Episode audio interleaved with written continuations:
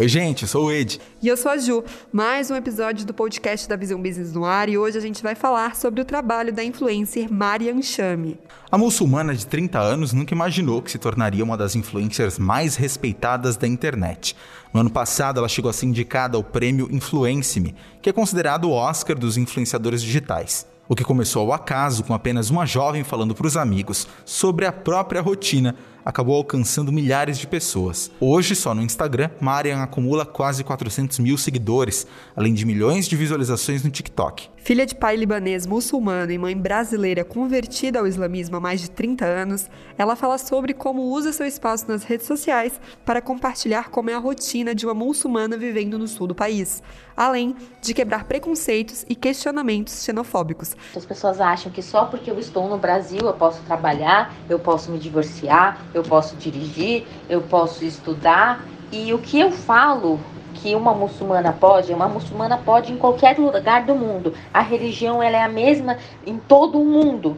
O que muda é, às vezes a menina que mora lá no país Y foi criada por uma família muito machista, uma família conservadora, uma família ignorante, e ela vai limitar com que essa, com essa mulher faça várias coisas. Mas isso não é culpa da religião, é culpa da cultura. Isso que eu tento fazer que as pessoas entendam que não é porque eu estou no Brasil que eu tenho esses benefícios, entre aspas. Qualquer mulher muçulmana tem.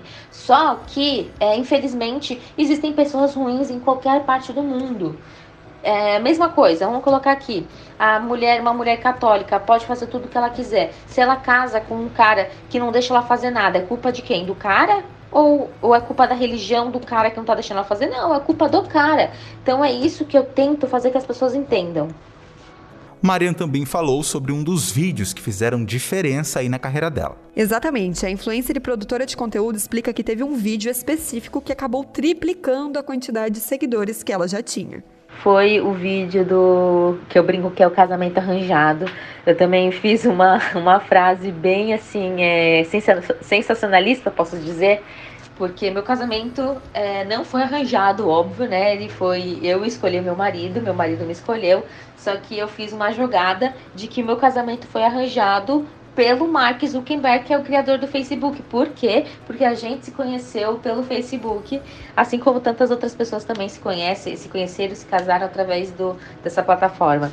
E foi a partir disso que, que, que bombou. E lá eu conto como a gente se conheceu, é, toda a nossa história.